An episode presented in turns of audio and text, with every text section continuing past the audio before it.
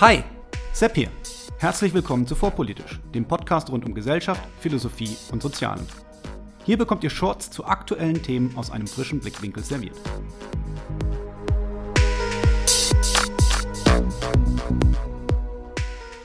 Hallo und herzlich willkommen zu einer weiteren Folge von Vorpolitisch Meets. Heute mit Hartmut Finkeldey, ehemaligem Herausgeber einer linken Literaturzeitschrift in Hamburg, Philosoph und unter anderem Autor bei Tell. Hallo Hartmut, schön, dass es geklappt hat. Ja, guten Abend. Wunderbar. Wir fangen die Folgen hier immer gleich an. Magst du dich einfach mal kurz den Hörern vorstellen? Ja, das hast eigentlich du schon getan. Mehr ist dazu nicht zu sagen. Belangloses Leben als Arzt in Berlin. Arzt bin ich nicht, aber das, was Gottfried Benn seiner, seiner Biografie in der Menschheitsdämmerung geschrieben hat, gilt auch ein bisschen für mich. Belangloses Leben, ab und an in philosophischen und literarischen Dingen nicht ganz uninteressiert. Und bisweilen äußere ich mich in der Öffentlichkeit.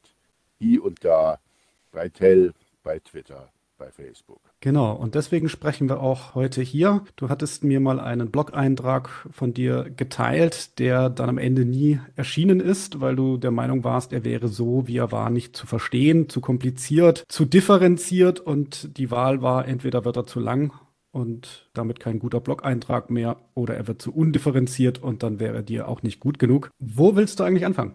Ja, ich habe mir lange überlegt, wo wir einen Einstieg finden können und ich möchte eigentlich mit dem 4. Dezember 1989 anfangen. Am 4. Dezember 1989 erhielt in Hamburg Jürgen Habermas die Ehrendoktorwürde. Und ich war als ganz junger Student im Audimax natürlich dabei. Es war knapp ein Monat nach dem Mauerfall. Auf einmal stürmten vier, fünf Hanseln oder auch Hanselinnen, beide Geschlechter waren vertreten, auf die Bühne und begehrten das Mikro. Jürgen Habermas war so souverän, ich habe das wirklich bewundert. Er sagte, erst die Kollegen bitte. Kurzum, diese vier huben an, der Sozialismus ist nicht tot, der Kampf gegen den Imperialismus geht weiter, der Sozialismus ist die einzige Zukunft der Menschheit. Alles, äh, das gesamte Publikum wand sich vor Peinlichkeit und peinlichem Berührtsein die vier oder fünf spendierten sich selber den ausgebliebenen Beifall und waren weg. Eine groteske zum Abschluss eines linken Desasters, das sich lange angekündigt hat. Und das wäre vielleicht mein Einstieg in dieses Gespräch, denn was wir im Augenblick erleben mit der intersektionalen Linken, wird ähnlich desaströs für die Linke enden. Das ist meine feste Überzeugung. Genau, das ist ja ein Punkt, den hast du auf Twitter schon mehrfach wiederholt, dass du sagst, das wird heute so enden, wie du es schon einmal erlebt hast. Magst ja. du uns mal in diese Zeit mit zurücknehmen und ein bisschen erläutern, was du da erlebt hast? Ich kam, also ich wurde relativ früh politisiert. Ich nenne ein paar Stichworte. Waffenhandel, Welthunger, deutsche Vergangenheit. Ich geriet aber auch relativ früh in Debatten bei denen die Linke, ich sag mal, nicht so gut aussah. Ich mach's mal ein bisschen per Name and Concept Dropping. Alexander Solzhenitsyn, der Archipel Gulag. Rainer Kunze, die wunderbaren Jahre, sehr wichtig, eine sehr wichtige Lektüreerfahrung für mich. Natürlich auch George Orwell, Arthur Köstler Sonnenfinsternis und der Streit zwischen Sartre und Camus. Ja, witzig, dass du den Streit Sartre-Camus äh, gerade erwähnst. Um den ging es nämlich in dem Gespräch, das du noch gar nicht kennen kannst, weil es noch nicht veröffentlicht ist, was ich gestern aufgenommen habe, auch schon. Oh, Aber oh, okay. ich bin gespannt, ich bin gespannt, wo es hingeht. Und sowohl als Schüler, damals noch in Lübeck, Lübecks Buch und Café, ich glaube, es war im Engelswisch, ich weiß es nicht mehr ganz genau, also wo sich die kleine oder Teile der kleinen Lübecker linken Szenen traf, als auch im Studium merkte ich relativ schnell, dass man mit diesen Themen nicht landen kann. Ich war damals natürlich noch etwas naiver als heute und sagte mir also so etwas wie, wie ein Gulag oder Genickschusssozialismus, das kann es ja nun nicht sein. So, und damit landete ich nicht. Das Interessante ist nun, wenn wir, ich rede ja über die westdeutsche Linke damals, wenn wir über die westdeutsche Linke reden, von ein paar DKP-Leuten abgesehen, und da wusste auch wirklich alle Welt, das wusste auch damals alle Welt, dass die aus Ostberlin finanziert sind, von ein paar DKP-Leuten abgesehen, hat niemand sich hingestellt und gesagt, den Sozialismus Moskau-ostberlinischer Prägung, den finden wir spitze, den finden wir klasse, das ist unser Modell, den wollen wir genauso haben. Das hat niemand gesagt, aber alle haben abgewiegelt, psst, leise sein, ist nicht unser Thema. Wenn wir das thematisieren, hilft das nur dem US-Imperialismus und so weiter und so fort. Und da ich, war ich zum ersten Mal konfrontiert mit dem Phänomen, das ich so spannend finde, Wahrheit unter taktischen Gesichtspunkten betrachten. Ja? Welche Wahrheiten darf ich aussprechen und was ist jetzt taktisch vielleicht nicht so opportun? Nicht? Wahrheit kann etwas Böses sein für bestimmte Leute, wenn du, wenn du diesem Konzept folgst, dass du also auch taktisch agierst. Und damit war ich nicht einverstanden. Insofern war ich bürgerlicher Kritiker der Linken oder Rechtsabweichler oder du, was für mich im linken Jargon nun auch immer zutrifft. Jedenfalls, das war ein erstes doch stark formierendes Erlebnis. Abgesehen davon hatte ich dann auch persönlich, aber davon demnächst in einem neuen Roman Erfahrungen mit der DDR gesammelt. Das wollen wir hier jetzt nicht näher. Es lohnt in diesem Zusammenhang nicht, das zu erwähnen. Aber das war meine erste Erfahrung und es war auch meine erste Erfahrung mit linkem Tugendfuror, mit linkem Tugendterror und in gewisser Weise auch mit linker Gewalt. Nur das, äh, in diesem Fall theoretisch erstmal. Um das aber mal ganz kurz auszupacken. Also schon damals gab es natürlich diese Argumentation, dass wenn man gewisse Dinge ausspricht und kritisiert, obwohl sie wahr sind, dass sie der anderen Seite nutzen. Hat man damals auch schon vom Beifall von der falschen Seite gesprochen oder ist das eine moderne Wendung? Noch viel älter, du besorgst die Geschäfte des Klassenfeindes und so weiter und so fort. Man muss dazu sagen, ich, äh, als ich sozialisiert worden bin, waren die K-Gruppen in ihren letzten, äh, lagen noch in ihren letzten Zügen. Das heißt, das Ganze war damals auf der einen Seite theoretisch viel stärker an Marx orientiert. Wir haben ja heute äh, eher äh, Ansätze, die im weitesten Sinne, das Kind muss einen Namen haben, der Postmoderne, dem Neostrukturalismus, dem Poststrukturalismus, äh, you name it, es ist egal, das Kind muss einen Namen haben, die eher diesen Ansätzen verpflichtet sind. Das war damals an der Uni, äh, hat es natürlich auch schon begonnen mit dem Cultural Turn, das war aber für die Linke damals noch nicht so wirklich entscheidend. Wobei, das, das sind ja immer Prozesse, nicht? Also das kann man so auch nicht sagen. Die Linke las damals durchaus auch schon Foucault. Aber wie gesagt, das alles war noch, ich nenne das mal deutlich marxistischer, wenn ich mich mal so ausdrücken darf, als heute, wo die Theorieelemente ja doch deutlich vom Neostrukturalismus herkommen. Foucault, auch Judith Butler, insbesondere Judith Butler. Okay, jetzt wird nicht jeder Zuhörer wissen, was Neostrukturalismus ist. Foucault und Butler haben die Leute vielleicht gehört, aber sicher nicht gelesen. Das müsstest du bitte einmal ein bisschen erklären. Das kann ich nicht, oder genauer gesagt, dazu müsstest du mir zehn Stunden Zeit geben, dann hätten wir eine kleine Einführung. Ich will es mal so herum versuchen. Ich möchte aber nicht darauf festgelegt werden. Das ist jetzt deutlich unterkomplex. Der Neostrukturalismus, den kann man mit mehreren Begriffsclustern versehen, bricht die Eindeutigkeit von Bedeutungen auf in der Sprache, bricht das logische Zentrum auf, bricht eine Übertheorie oder eine, eine Metatheorie, kann es nicht mehr geben, die alles erklärt. Eine Metaphysik kann es nicht mehr geben. Sie, Metaphysikkritik ist ein ganz wichtiger Bestandteil des Neostrukturalismus. Das ist jetzt alles feuilletonistisch, ja, bitte äh, im, im Hintergrund herumwabert. Der langen Rede kurzer Sinn, unser Sprechen enthält ganz viel mehr, als es scheinbar und auf den ersten Blick zu enthalten scheint oder man ihm zuweist. Und dieses Sprechen kann, wie man dann sagt, dekonstruiert werden. Ich hatte damals schon die Frage, ob das nicht dort letzten Endes doch auf eine neue Metaphysik hinausläuft. Nicht? Wenn du P sagst, meinst du eigentlich Q oder bedeutet das eigentlich Q oder ist eigentlich immer auch Q mitgemeint oder was auch immer. Darüber kann man dann lang und breit debattieren, diskutieren. Jedenfalls, dass dieser Umschwung fing an in den 70er Jahren, war, waren soziologische Analysen, Klassenanalysen, ökonomische Analysen, für die Linke formierend und in den 80er Jahren ging es um kulturelle Codes, um Performance, um Zeichen. Doris Bachmann-Medik hat in ihrem Standardwerk, ich weiß nicht wie viele Turns innerhalb des Cultural Turns nachvollzogen, unter anderem eben den performativen Turn, der dann sehr wichtig wird. Es gibt keine Realität mehr, es gibt nur noch Konstruktionen, es äh, gibt nur noch fast beliebig Zusammenstellungen von etwas, was dann Wirklichkeit simuliert. Simulation ist ein ganz berühmter Buchtitel von Baudrillard, das Jahr 2000 findet nicht statt. Ich notierte damals schon, ich habe eine spannende Nachricht für Herrn Baudrillard. Das Jahr 2000 wird jetzt doch stattfinden und es wird sein wie alle anderen Jahre auch, mit Hungertoten, mit Gewalt und mit einer Welt, die viel zu mächtig ist, als dass sie hinweg definiert werden könnte. Das war damals übrigens auch schon, schon unsere Kritik. Und wenn ich mir heute die Kritik an der intersektionalen Linken so durchlese, insbesondere auch in der Radfam-Bubble, dann muss ich ein bisschen grinsen. Die, die Argumente sind mir alle seit Jahrzehnten bekannt. Was mir nicht bekannt war, war die konkrete Debatte. Die hatte ich ein bisschen verschlafen. Die Debatte um Self-ID meine ich jetzt. Genau, jetzt wollte ich gerade sagen, du musst da auch den Elefant im Raum nennen.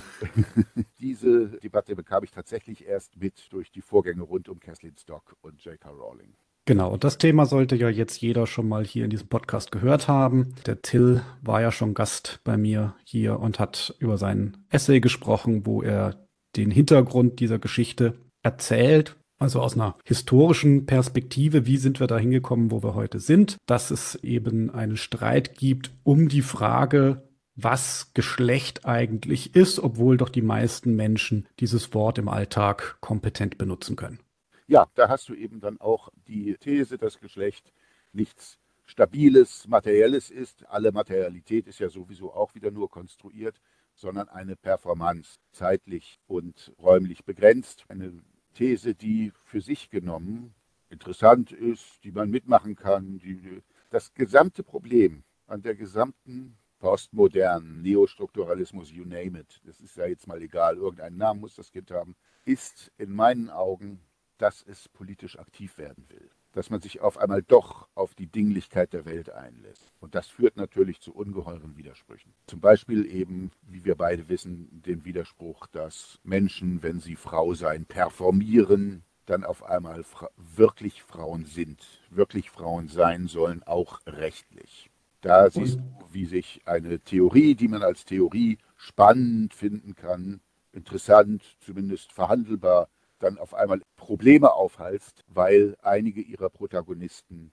diese Theorie, ich sag's mal so, verwirklichen wollen. Eine Theorie, die den Wirklichkeitsbegriff im Grunde preisgibt. Also, das finde ich ist ja das Interessante, dass man auf der einen Seite Realitäten leugnet oder sagt, das ist alles sozial konstruiert und auf der anderen Seite aber ja der Realität nicht entkommen kann. Da, daraus, glaube ich, ergeben sich dann diese Widersprüche. Natürlich nicht. Und das ist, das ist ja der Grund, das, ich würde sogar sagen, es ist der Grundwiderspruch aller intersektionalen Ansätze oder wie auch immer du sie nennen willst. Es geht, geht eben wirklich um partikularistische Ansätze, Gerechtigkeit herzustellen. Hier haben wir es ja mit dem Problem aller Linken zu tun. Hier ist dann auch eine, eine, Identität zwischen der alten Linken und der neuen Linken, die im Übrigen so neu gar nicht mehr ist, die sich, wie gesagt, spätestens in den End-80ern auch formiert hat. Wer ist Subjekt der Geschichte? Nicht? Ist es der Citoyen, das hat die französische Revolution geglaubt, ist es die klassische Arbeiterklasse, das hat der klassische Marxismus geglaubt, oder sind es jetzt die Marginalisierten? So oder so, alle linke Theorie halst sich dann ja das Problem auf, dass das Subjekt der Geschichte nie irren kann, dass es immer recht hat. Immer. Und natürlich hat niemand immer recht, wie wir wissen. Genau, deswegen wäre es gut, wir würden uns an einen kritischen Rationalismus halten, wie Popper ihn vertreten hat, der immer mit der eigenen Fehlbarkeit rechnet, aber es gibt eben Leute, die glauben, sie seien auf dem richtigen Pfad der Geschichte. Und ja, das sehen wir ja spätestens äh, seit der Französischen Revolution, kennen wir dieses Spiel und wissen, wie das ausgeht. Ja, und es ist nicht nur so, äh, wir reden hier nicht nur über die Französische Revolution, wir reden auch über frühe Kritiken dieser Französischen Revolution. Ich erinnere mich noch, dass man damit relativ viel Gekicher erzeugen konnte, wenn man auf einen speziellen Kritiker, der Französischen Revolution verwies, nämlich auf Friedrich Schiller. Gefährlich ist, äh, den Leu zu wecken, verderblich ist des Tigers Zahn, jedoch der schrecklichste der Schrecken, das ist der Mensch in seinem Wahn. Und diese Kritik ist eigentlich bis heute, diese Kritik an allen Ideologien, die das Glück auf Erden versprechen und dieses Glück auf Erden mit Gewalt erzwingen wollen. Eigentlich unhintergehbar und in meinen Augen bis zum heutigen Tag schlicht zutreffend. Auch in seiner Psychologie, in seiner Psychologie des wild gewordenen, das möchte ich jetzt mal sagen, Intellektuellen, der glaubt, die Welt hätte sich nach seinen Ideen zu richten. Und das tut die Welt zumeist leider nicht. Das tut die Welt zu unserer äh, beträchtlicher Überraschung dann nicht. Richtig. Jetzt ist es ja so, man merkt deinen Beiträgen das an, dass speziell die schon genannten Fälle J.K. Rowling und Kathleen Stock, dass die dich sehr stark auch emotionalisiert haben und auch zu, zu deinen, deinen Beiträgen auch geführt haben. In Deutschland die Causa Vollbrecht, die Marie-Louise, wie mit ihr umgegangen wurde. Jetzt muss man vielleicht für die Zuhörer dem einen oder anderen nochmal wiederholen. Kathleen Stock, das ist eine linke Feministin, die ein Buch geschrieben hat, wo sie argumentiert, ganz ruhig und rational, dass eine gewisse Körperlichkeit bei der Festlegung der Klassen Mann und Frau nicht ignoriert werden sollte. Und ähm, daraufhin wurde sie als Transfeindin gebrandmarkt und so lange terrorisiert, bis sie freiwillig ihren Job aufgegeben hat. Habe ich das fair kategorisiert aus deiner Hinsicht? Ja, wobei man sagen muss, das war schon wirklich auch übel. Da sind ihre, äh, der, auf ihrem Weg zur Arbeit ist plakatiert worden, Stock out und so weiter. Das war schon ziemlich aggressiv. Genau. Und dann in Deutschland haben wir ja den, die, die sogenannte Causa Vollbrecht, wo also der TV-Komiker Jan Böbermann vor einem Millionenpublikum sich auf eine Doktorandin der Biologie, also eine Einzelperson, einschießt und die zum zum Abschuss freigibt. Anders kann man es, finde ich, fast, fast gar nicht sagen. Ja, wobei der Fall im Sommer angefangen hat. Nicht? Mit ihrem dann zunächst nicht gehaltenen Beitrag zur langen Nacht der Wissenschaften. Das bei ähm, der Fall Vollbrecht ist deswegen so atemlos machend und ratlos machend, weil sie, sie ist übrigens auch eine linke Feministin. Wer etwas anderes behauptet, hat sich nicht mit dem Fall befasst, weil sie ein paar Banalitäten zum Besten gibt. Standards von Biologie, die würden sie nicht, würden sie von dir als Student nicht beachtet, dazu führen würden, dass du durch die Zwischenprüfung rasselst. Ja, es geht hier nicht um irgendwelche sensationellen Entdeckungen, sondern es geht hier wirklich darum, als wenn irgendein Mathematiker, irgendeine Mathematikerin in der langen Nacht der Wissenschaften irrationale Zahlen motiviert. Durch die Diagonale im Quadrat, durch die Eulersche Zahl oder die Kreiszahl Pi als ob irgendein Vulkanologe, irgendeine Vulkanologin mal erklärt, was ein Schichtvulkan ist. Basics. Nicht, nichts, nicht sonderlich der Rede wert, das wird sie mir gar nicht übel nehmen, wenn ich das so sage, denn es ist nicht sonderlich der Rede wert. Nette Basics. In ihrem Fall war das die These von der funktionellen Zweigeschlechtlichkeit, die die Biologie festgestellt und erklärt hat, sinnvollerweise, weil anders eine solche Reproduktion, wie wir sie an allen höheren Tieren, vielen Pflanzen beobachten, gar nicht erklärbar ist. Nicht? Also ich meine, was soll ich, was soll ich denn dazu sagen? Es fällt, es fällt einem, es fällt einem ja auch nichts dazu ein. Nicht? Das kannst du mit jemandem als Physiker reden, der die Schwerkraft leugnet. Würde mir schwerfallen. Also ich bin nicht sicher, dass morgen auch noch Steine vom, vom Himmel fallen, aber bis heute haben es alle getan. Induktionsproblem nennt sich das. Aber du stellst das ja in den größeren Zusammenhang, wenn ich das richtig verstehe. Ja, also du sagst, das, was wir jetzt da heute sehen, von Teilen der Linken gegen andere Teile der Linken, das ist ein altes Spiel, das sich äh, im Prinzip wiederholt.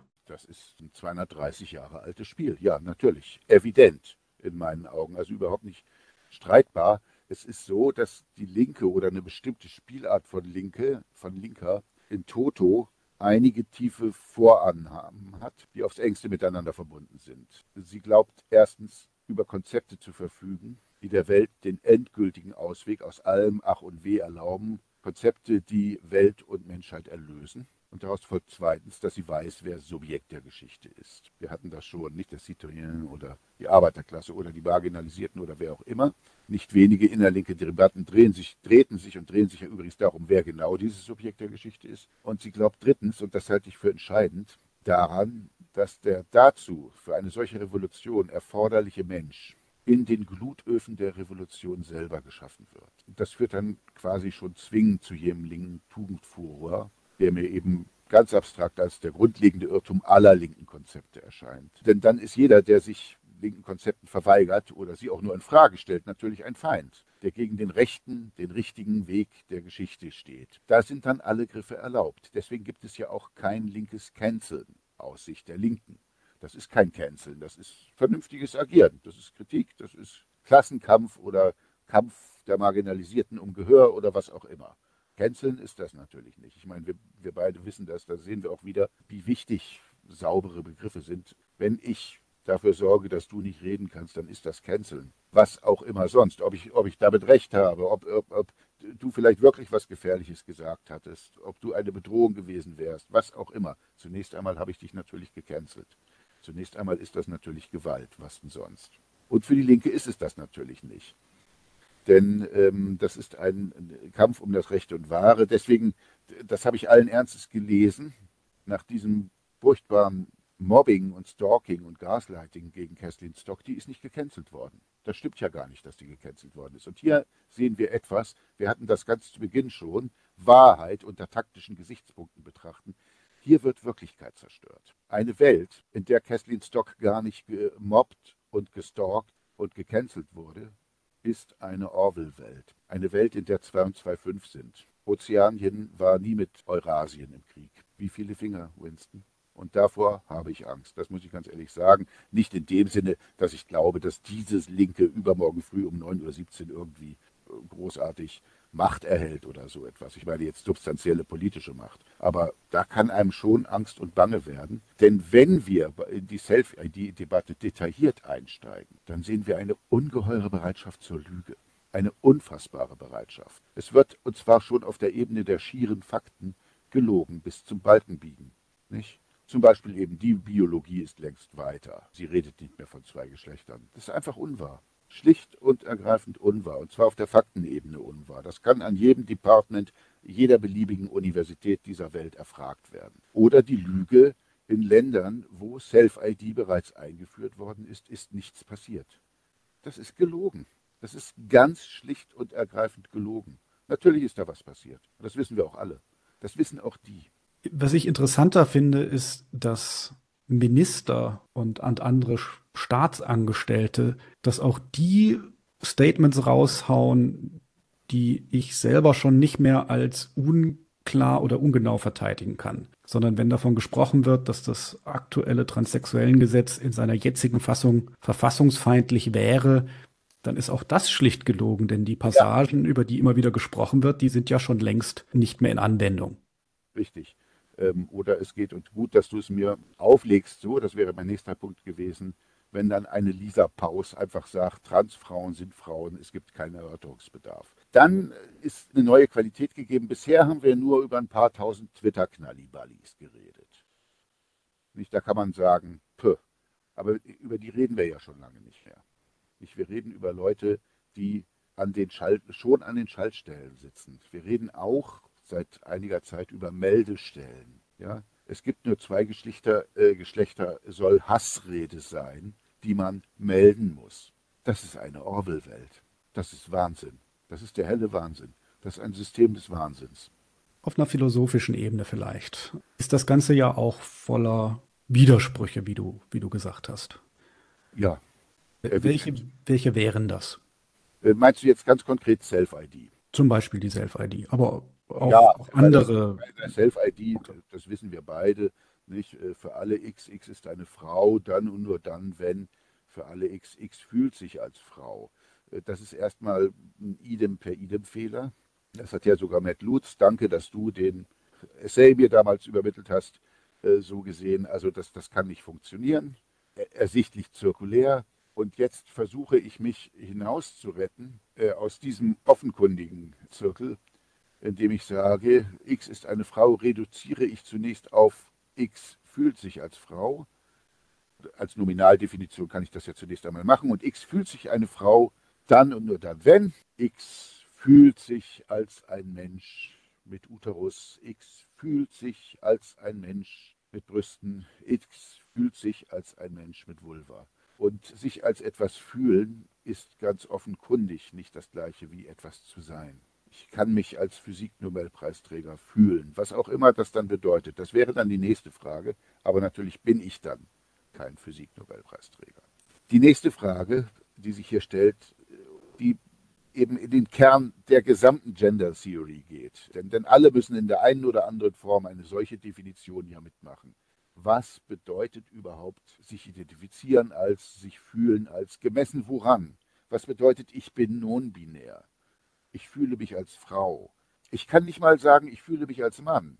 Wie fühlt man sich denn so als Mann überhaupt und sowieso? Ich fühle mich als der, der ich bin, aber ich kann doch nicht, ich kann doch nicht einmal sinnvollerweise sagen, ich fühle mich als Mann. Denn was, was, was ist das, sich als Mann fühlen? Nicht wahr? Es geht hier auch überhaupt nicht um die Geschlechterfrage. Ich, ich schmeiße mich in Mittelalterklamotten, Klammer auf das, was ich für Mittelalterklamotten halte, Klammer zu, gehe auf einen Mittelaltermarkt und dann fühle ich mich im Mittel, wie im Mittelalter. Nein, ich fühle mich wie auf einem Mittelaltermarkt im Jahre 2023, der mir Mittelalter suggeriert, nicht? der mir Mittelalter vorspielt und zwar so, wie man heute glaubt, dass das Mittelalter gewesen ist. Mehr kann ich nicht tun. Ich kann äh, selbst, wie gesagt, ich kann als Mann im Grunde nicht mal mich als Mann fühlen, weil das, was, was ist das, sich als Mann fühlen, als Mann überhaupt, als alle Männer, nicht? Äh, aber schon gar nicht als Frau. Ich kann mich bestenfalls fühlen als ein Wesen, das ich als Mann Frau nenne. Nicht so wie ich glaube, dass Frauen so sind. So fühle ich mich. Also ganz philosophisch gesehen würde ich sagen, ist es ein Kategorienfehler. Ja? Weil ja. Fühlen kann ich natürlich nur Gefühle oder Schmerz, also Schmerz, Trauer, das kann ich fühlen. Aber sich als etwas fühlen ist schwierig. Da gibt es den berühmten Aufsatz mit der Fledermaus, der das eigentlich ganz unideologisch behandelt und klarstellt. Vielleicht kannst du dazu zwei, zwei Sätze sagen einer der wichtigsten Philosophen der Philosophy of Mind und einer der wichtigsten Aufsätze des 20. Jahrhunderts. What is it like to be a bat? Wie es ist, eine Fledermaus zu sein. Und der für uns entscheidende, äh, das für uns entscheidende Quint, äh, die für uns entscheidende Quintessenz ist eben die, das kann ich nicht. Ich kann es nicht sagen, wie es ist, eine Fledermaus zu sein. Ich bin keine. Und ich bin nicht in der Situation. Bei Thomas Nagel geht es dann jetzt auch noch darum, Subjektivität zu verteidigen gegen den reinen Reduktionismus, äh, das spielt jetzt hier aber mal keine Rolle. Für uns entscheidend ist diese eine Antwort, kann ich nicht. Punkt. Für mich sind all diese Dinge, ich fühle mich so non-binär, pangender und was es da nicht alles gibt, ganz unter uns, Dinge, mit denen sich jemand interessant machen will, mit denen sich jemand ungewöhnlich machen will. Denn was das eigentlich ist, ich fühle mich so non-binär, das kann er natürlich niemals sagen. Gefällt euch vorpolitisch? Wenn ja, dann liked, abonniert und teilt die Folgen, weil es anderen damit leichter fällt, vorpolitisch entdecken und genießen zu können. Ich bin dankbar für jede Empfehlung, online oder Mund zu Mund. Eure Reichweite ist meine Reichweite. Der Podcast lebt davon. Euch allen vielen, vielen Dank.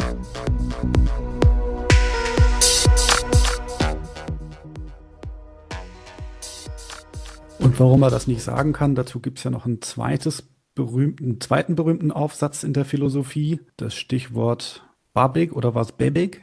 Ähm, Babig und Bebig, ja, das ist Carnaps berühmte Kritik an Heidegger. Die Kritik an Heidegger ist vielleicht nicht ganz so geglückt in diesem Aufsatz, aber Carnap führt dort zwei Begriffe ein.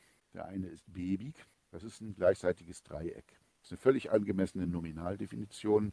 Wo ich bisher gleichseitiges Dreieck sage, sage ich in Wortverkürzung Bebig. Der Begriff ist eindeutig definiert, ich kann gut mit ihm umgehen. Und dann gibt es den Begriff Barbik. Und ja, was ist das Barbik? Das, was ich gerade fühle. Was fühle ich denn gerade? Ich fühle mich gerade Barbik. Ja, aber was ist Barbik? Das, was ich gerade fühle. Du siehst, es beißt sich in den Schwanz, es geht nicht, es kommt nicht voran. Und von solcher Art von Scheindefinitionen sind doch wesentliche Teile der Begrifflichkeiten innerhalb der Gender Theory. Und da gibt es noch einen berühmten Aufsatz, wissenschaftstheoretischen oder genauer gesagt den eines Wissenschaftlers. Das ist eine Rede eines Physik-Nobelpreisträgers. Ich rede natürlich von Richard Feynman und ich rede von seiner Cargo-Kultwissenschaft, wo alle Welt so tut, als treibe sie Wissenschaft. In Wahrheit ist es aber nur Wortegeklingel nach Scheinregeln, die nicht, diese Worte interagieren nicht mit der Welt, greifen nicht in die Welt ein. Du kannst mit ihnen nicht in die Welt eingreifen. Jedenfalls nicht angemessen. Das heißt, ja, aus philosophischer Sicht oder aus deiner Sicht ein vernichtendes Urteil dieser, dieser Theorien, die schon ganz grundsätzlich nicht funktionieren können. Ja, sie, sie, kriegen, sie kriegen sich ja nicht mal verbalisiert. Sie kriegen ja nicht mal wirklich angemessen verbalisiert, was ist eine Gender Identity. Das hat mir bisher noch keiner erklären können. Aber es wird Politik gemacht mit diesem Begriff. Und hier schlägt die Linke, ich weiß, ich weiß nicht zum wievielten Mal, sich wieder mal selber das Bein weg und betreibt ihr eigenes Scheitern. Das hat natürlich, darüber haben wir noch gar nicht gesprochen, auch mit dem intersektionalen Ansatz zu tun. Das heißt, mit dem nunmehrigen Glauben, der Marginalisierte sei das Subjekt der Geschichte. Und zugleich gilt, je mehr marginalisiert, desto besser, in Anführungsstrichen. Denn äh, die intersektionale Linke geht ja von der Beobachtung aus, dass wir in verschiedenen Variablen gesellschaftlich Vorteile oder Nachteile erfahren oder hinsichtlich verschiedener Variablen, zum Beispiel das, die Variable Geschlecht, die jetzt ja aber auch dekonstruiert wird. Also kann ich das eigentlich auch schon nicht mehr sagen. Das ist übrigens auch der Kritik, die Kritik der Feministinnen, die völlig berechtigte und richtige Kritik der Feministinnen an diesem Ansatz hinsichtlich von Hautfarbe, soziale Herkunft wird inzwischen gnädigerweise auch wieder zugelassen. War eine Zeit lang gar nicht so und was auch immer noch sonst. Und dann gibt es eben den Fall der weißen Arzttochter und des schwarzen Hilfsarbeiters. Wer ist mehr unterdrückt und, und wer hat mehr Privilegien und wer hat mehr Nachteile. Und dieses an sich, vom Ansatz her eigentlich sympathische Konzept, nämlich einmal alle Variablen in den Blick zu nehmen, das ist, das ist im Prinzip, finde ich das sympathisch, führt zu dieser entsetzlichen Opferolympiade Svenja Goltermann, die Historikerin, hat das, finde ich mal, ganz hervorragend ausgedrückt. Das Opfer ist inzwischen eine attraktive Subjektposition geworden. Und das ist gefährlich. Da kommen wir wirklich in Teufelsküche. Und das sehen wir ja auch, wie sehr wir da in Teufelsküche geraten. Also ich finde, das ist vor allem deswegen ein Problem oder kann problematisch sein, weil natürlich sich wehren äh, immer ein legitimer Grund ist, auch Gewalt anzuwenden, auch zuzuschlagen, auch moralisch, also Dinge, die moralisch gerechtfertigt werden müssen, lassen sich oft mit ich wehre mich ja nur verurteilen. Und damit sehe ich eine grundsätzlich angelegte Legitimation für Gewalt in diesen Bewegungen und dass äh, linke Bewegungen schon vielfach in Gewalt umgeschlagen sind. Wir denken an die RAF, wir denken ja an die französische Revolution mit ihrem Tugendterror die Gulags, man kann sie ja gar nicht alle aufzählen. Am, am monströsesten, wenn man hier denn Abstufungen vornehmen mag, die Killing Fields in Kambodscha. Furchtbar, furchtbar und von der Linken bis zum heutigen Tag nicht angemessen wahrgenommen. Ich sehe es aber dennoch ein bisschen anders als du. Widerstand ist zunächst einmal völlig legitim. Die Frau, die vergewaltigt werden soll, darf ihrem, ihrem, Vergewaltiger in die Eier treten, wie sie lustig ist. Der Schwarze, der von einem rassistischen Mob verfolgt wurde, darf zur Waffe greifen. Das Problem ist, dass gesellschaftliche Verhältnisse, und da sind wir, glaube ich, dann wieder einig, gezeichnet werden, als ob du in Notwehr bist. Und das bist du nicht. Ja? So schlimm es ist, und das, ich bestreite gar nicht, dass das vorkommen mag, immer noch vorkommt, dass du den Job nicht kriegst, weil du schwarz bist weil du Frau bist. Das gibt dir kein Notwehrrecht, weil es sich hier um eine andere Art von Problem handelt, als wenn ich einer Frau lüstern und vergewaltigungsbereit entgegentrete. Dann, dann muss sie zum Pfefferspray greifen oder zum Sidekick oder zum, ich, ich weiß nicht was. Dann, da hat sie alles Recht der Welt, sich mit allen Mitteln zu wehren. Alle Griffe sind erlaubt, aber natürlich nicht, wenn ich irgendwie so etwas erfahre, sondern das muss ein, muss, müssen gesellschaftliche Prozesse sein, die das ändern und nicht irgendwelche Notwehrmaßnahmen. Auf jeden Fall, da bin ich ganz bei dir. Jetzt ist ja eine gängige materielle linke Kritik, die an diesen intersektionellen Theorien häufig kommt, dass sie letztendlich neoliberal wären, weil sie mit ihrer Opferolympiade zu einer ja, Vereinzelung der Subjekte führen würden. Wie, wie, hat, wie hieß das bei, war das Marx, wo es den Hauptwiderspruch und die Nebenwidersprüche gab? Oder wie war das? Genau, das ist, das sind, das ist dann Basis und Überbau. Nebenwidersprüche sind häufig im Überbau abgebildet. Äh, es gibt im Überbau auch Scheinwidersprüche, Spiegelfechtereien, um so etwas wie Debatte zu simulieren. In Wahrheit sind sich alle natürlich einig. Äh, die materielle Basis sind die Besitzverhältnisse in einer entwickelten kapitalistischen Gesellschaft und so weiter. Ich akzeptiere das so nicht. Ich bin da auch mit einigen Kritikern der intersektionalen Linken nicht ganz einverstanden, denn wir müssen uns über eins im Klaren sein. Ich denke auch, dass ich mich da auf Adorno berufen kann, die kapitalistische Gesellschaft, das meine ich jetzt zunächst völlig wertfrei. Ja? Ich meine, wir leben in einer kapitalistischen Gesellschaft, ob wir dies so gut oder schlecht finden, hat eine Eigenschaft, nämlich sie saugt alles auf. Und das ist nicht, wenn morgen früh auf einmal wieder der ganz klassisch orthodoxe Marxismus angesagt wäre, Übermorgen hätten die Verlage ihr Programm umgestellt. Ja, und wir hätten, würden erstmal schöne, preiswerte Marx-Werkausgaben bekommen in Taschenbuchformat. Das war 1968 folgende genauso. Wenn du dir die Verlagsprogramme 68, 69, 70, 71 äh, anguckst, da ist rausgehauen worden an linker Literatur, was nur geht, bis der Arzt kommt, bis zum Abwinken. Also, dass dies speziell dem Intersektionalismus vorwerfen, das finde ich falsch. Es ist richtig, diese Kritik würde ich mitmachen, dass die clevereren ja, intersektionellen Linken sich natürlich marktfähig zeigen und sich gut verkaufen können. Aber inwiefern er de, sozusagen den Neoliberalismus spiegeln würde, nein, das ist nur eine, das ist eine Erwartungshaltung. Wenn äh, wir auf einmal morgen alle wieder in traditioneller Kleidung durch die Straßen wandeln würden, dann würde der Markt Flips und Kragen herstellen und Smokings herstellen und, und, und äh, Kleider herstellen und was auch immer.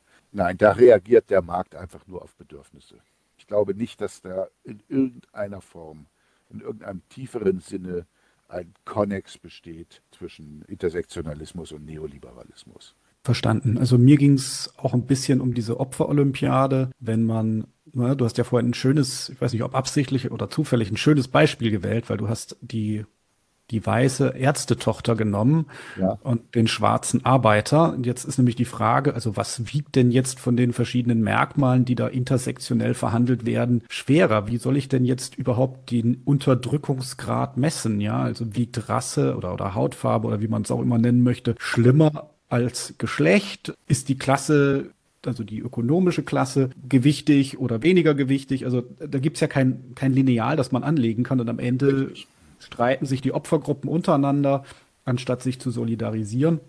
Richtig. Und ich glaube, das ist ja auch das, was wir jetzt zum Beispiel in der queeren Szene ein bisschen sehen, dass da die Meinungskorridore sich verengen, dass Positionen, die vor zwei Jahren, nämlich dass es ein eine biologische Zweigeschlechtlichkeit gibt und ein mannigfaltiges Gender und dass Transpersonen selbstverständlich ein Existenzrecht haben und dass Trans genau zwischen Gender und, und Biologie vermittelt. Egal, ob das jetzt ob man das richtig oder falsch findet, ob das wissenschaftlich noch der aktuelle Stand ist. Vor zwei Jahren oder drei Jahren wäre das in der linken queeren Szene eine ganz normale Position gewesen, die kein Mensch irgendwie verwundert hätte.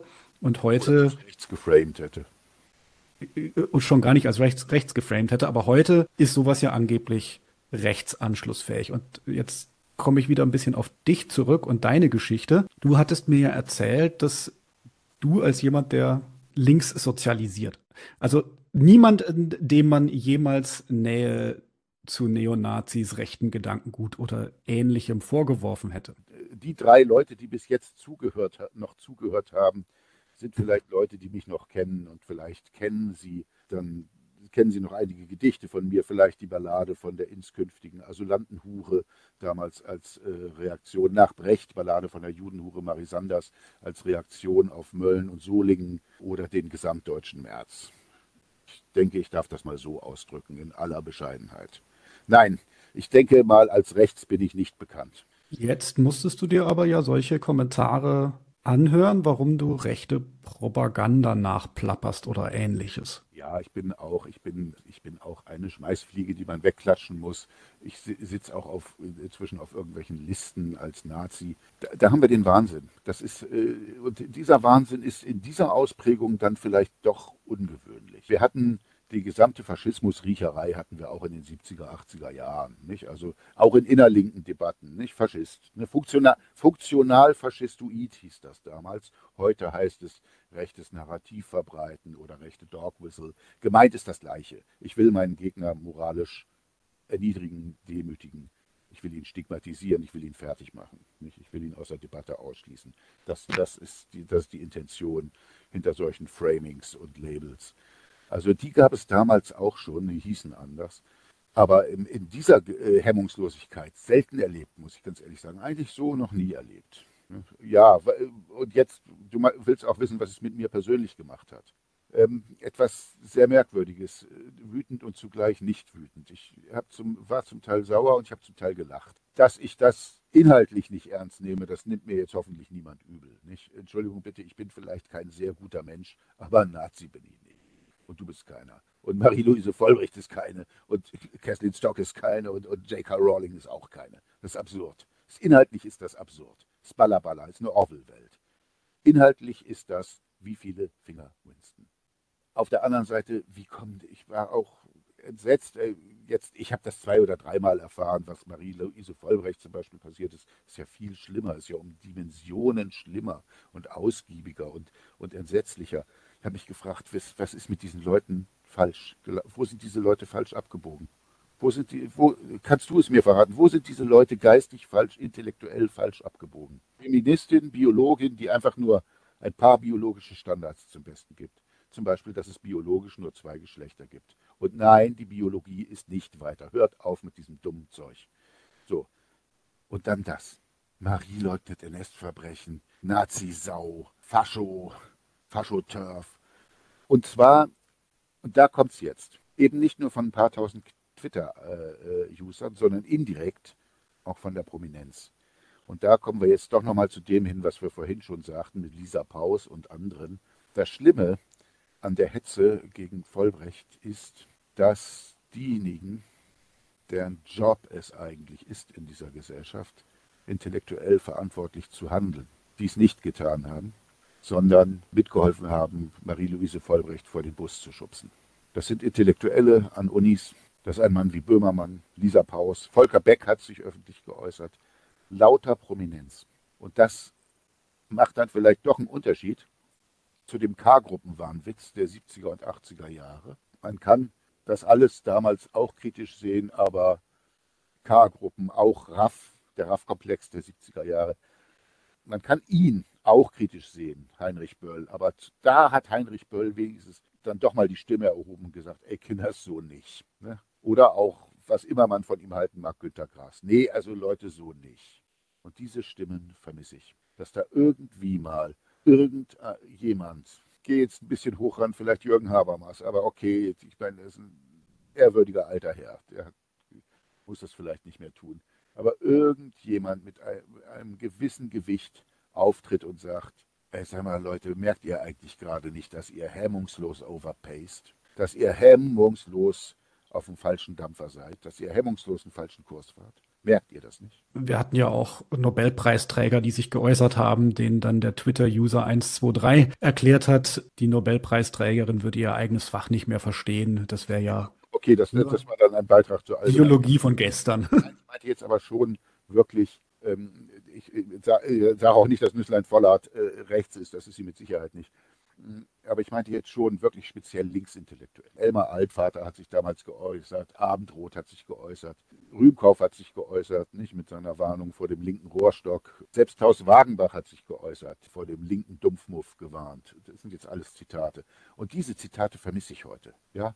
Dass einfach mal ein relativ bekannter linker Intellektueller sagt, nee, also Leute, nehmt mal zwei Gänge raus. Und das vermisse ich. Und deswegen hat, hat, ist diese Radikalisierung ist ja auch irrsinnig schnell gegangen.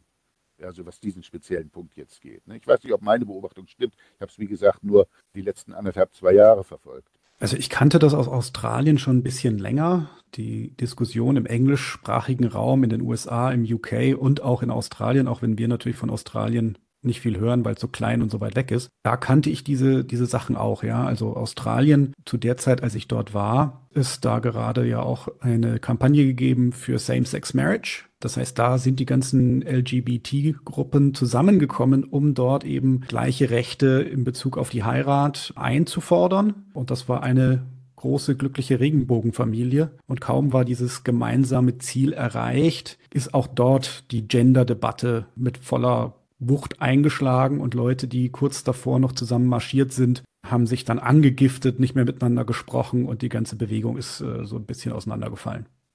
Ja, furchtbar. Ich finde das auch deswegen furchtbar, wenn ich jetzt mal doch noch ein bisschen pathetisch, autobiografisch mich äußern darf. Ich bin, Gott hab sie selig, sie sind inzwischen beide verstorben, bei doch eher konservativen, konservativeren Eltern aufgewachsen, auch ein bisschen in der Provinz.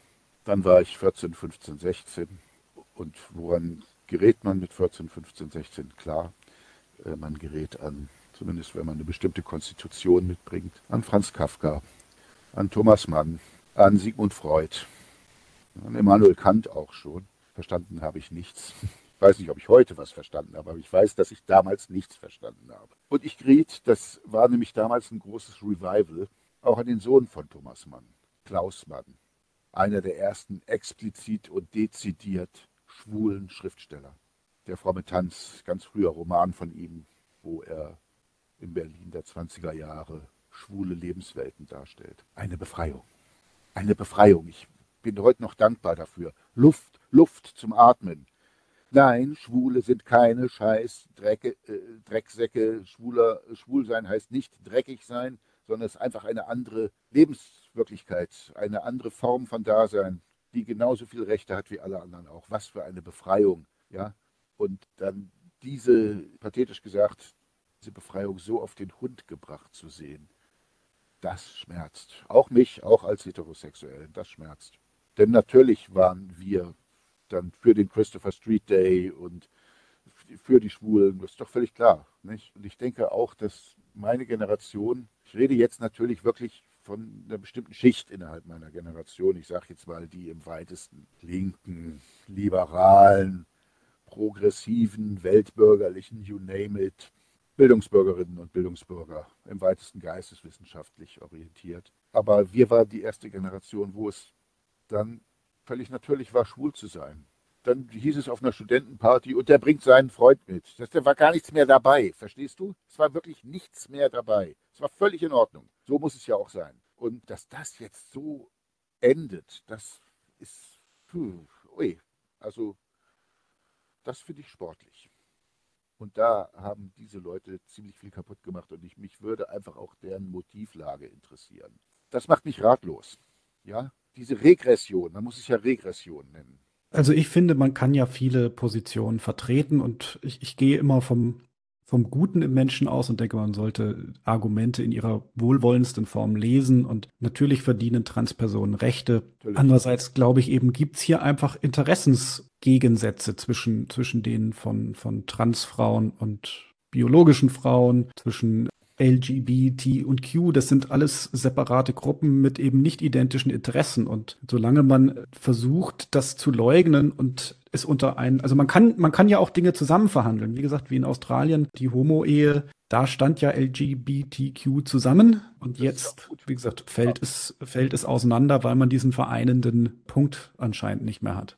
Ja, und du hast dann ja sicherlich auch das, ich denke mal, du hast es auch gelesen, das ähm, entsprechende Kapitel von Kathleen Stock, A Better Activism, nicht für einen besseren Aktivismus, wo äh, sie äh, Angebote macht, noch und nöcher sich über diese unterschiedlichen Interessen doch auch mal auszutauschen. Ergebnis wortwörtlich, den Screenshot habe ich, damit fing ja dann meine Bekanntschaft mit dem Thema mehr oder weniger an. Kathleen Stock ist eine Adolf Hitler. Wortwörtlich. Wortwörtlich. Das ist so irre. Mir fehlt, ich, seit anderthalb Jahren habe ich Schwierigkeiten, meine Fassungslosigkeit zum Ausdruck zu bringen. Weil das, und da haben wir noch ein Problem. Wie soll es in Zukunft weitergehen? Die, die woke Linke, die intersektionale Linke, die wird irgendwann pleite gehen. Das, das ist völlig klar. Ich weiß nicht, ob sie übermorgen pleite geht oder in zwei Jahren oder in 20 Jahren. Ich weiß nicht wann, aber ich weiß, dass sie pleite gehen wird. So wie die alte Linke mit ihrem ganzen K-Gruppenwahnwitz und, und RAF-Komplex und, und Anti-Ims und ich weiß nicht was so wie diese alte Linke 1989 pleite gegangen ist. Und dann stellt sich die Frage, wie geht es weiter? Ja, es muss dann ja weitergehen. Wir waren vorhin ja bei Schiller und ich nannte dir den zweiten Kritiker und den habe ich dir bis jetzt unterschlagen. Der kommt jetzt. Und das Bestürzende ist, es ist Johann Gottfried Herder und das Zitat ist halt fest von 1773, 74. Es ist 15 Jahre vor der Französischen Revolution. 15 Jahre vor der Französischen Revolution geschrieben auch eine Philosophie der Geschichte zur Bildung der Menschheit. Gemeiniglich ist der Philosoph als denn am meisten Tier, wenn er am zuverlässigsten Gott sein wollte, so auch bei der zuversichtlichen Berechnung von Vervollkommnung der Welt. Ich möchte die Welt vollständig berechnen und alles zum Guten richten und scheitere grandios daran, weil die Welt nicht so ist, weil die Welt nicht berechenbar ist, ja? weil die Menschen sich nicht so verhalten, wie ich das in meiner Theorie vorher berechnet habe und bestimmt habe. Herder widerlegt Robespierres Tugendterror knapp 20 Jahre bevor er Wirklichkeit wurde. Das fand ich spannend. Das ist in der Tat spannend und ich glaube, damit haben wir ein schönes Schlusswort gefunden. Hartmut, danke für deine Zeit.